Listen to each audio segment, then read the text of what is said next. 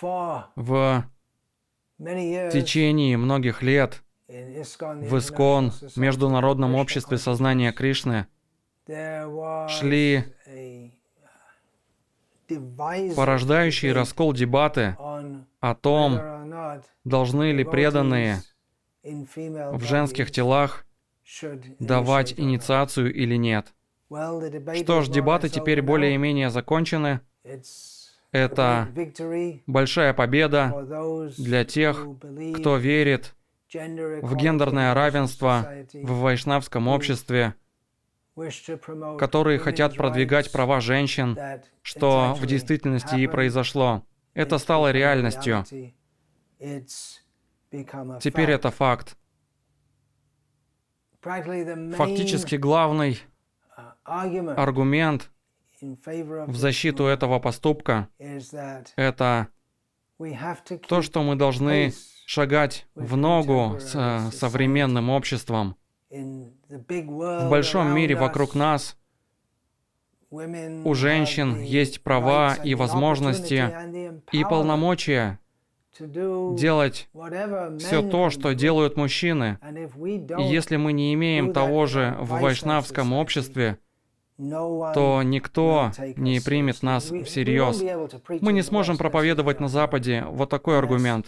До тех пор, пока женщины не смогут занимать самые высокие должности или играть самые высокие роли, которые доступны мужчинам. Люди думают, что мы устарели, мы не модные, мы живем в несправедливом прошлом. Люди не смогут взаимодействовать с нами, они будут против нас.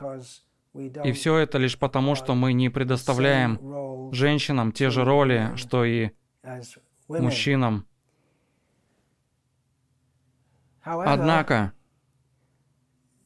те, кто в светском обществе так думают, и нет сомнений, что это именно тот путь, по которому движется мир, особенно западный мир.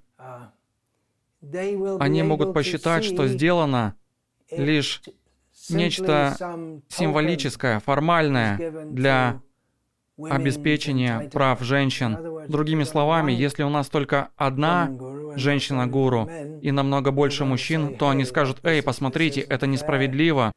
Вы все еще очень предубежденное общество. Они захотят видеть столько же женщин, дающих инициацию, сколько и мужчин. Не только дающих инициацию, но и занимающих руководящие позиции в нашем обществе. И потом смотрите, в настоящее время для женщин, в соответствии с правилами GBC, существует намного больше ограничений в плане возможности инициировать, нежели чем для мужчин. Так что мы можем ожидать, что это разрешение инициировать, данное одной преданной, которая находится в женском теле, это всего лишь начало. Это будет происходить до тех пор, пока равные права во всех отношениях не получат и мужчины, и женщины, которых мы несправедливо ограничиваем в правах. Почему существуют дополнительные права?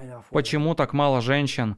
Женщины должны быть представлены в равных пропорциях, как минимум равных, на всех уровнях общества. Иначе мы не можем соответствовать современному обществу. Мы не будем приняты современным, продвинутым поколением, которое намного более просвещено, чем люди в прошлом. Конечно, если мы говорим о равенстве всех людей без дискриминации – то возникнет следующий вопрос. Хорошо, а где ваши гуру геи?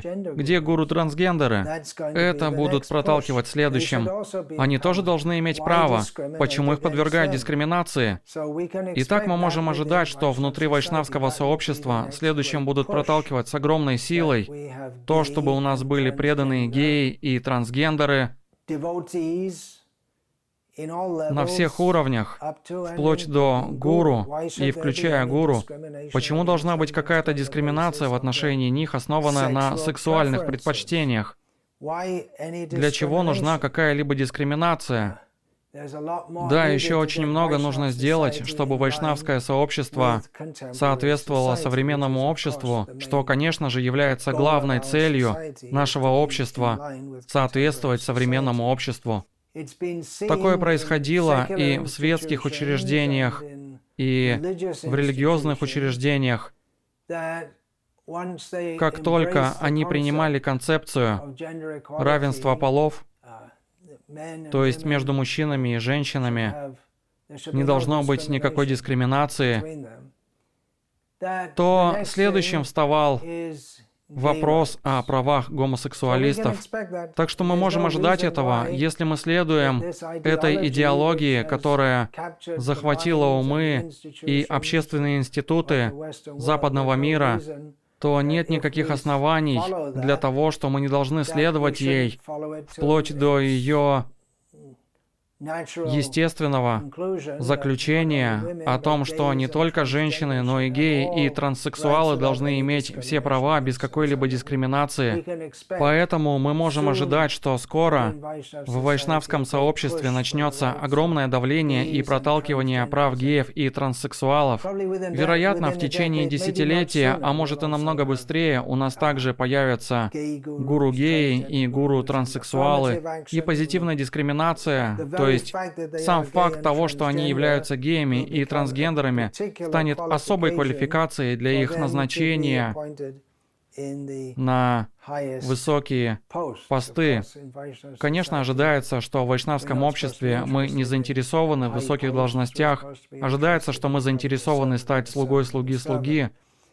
Но, говоря реалистично, если и до тех пор, пока Искон не продемонстрирует полного гендерного равенства, нельзя говорить о том, что он является частью современного мира, что и есть наша главная цель. И не забудьте, что мы должны будем поработать над теми книгами,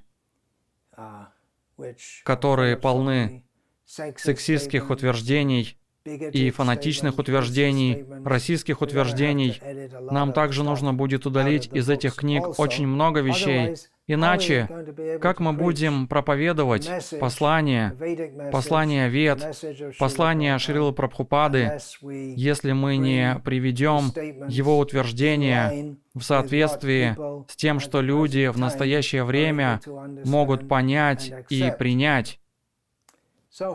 Итак, это великая победа для сил, продвигающих гендерное равенство. Это только начало, дальше будет больше.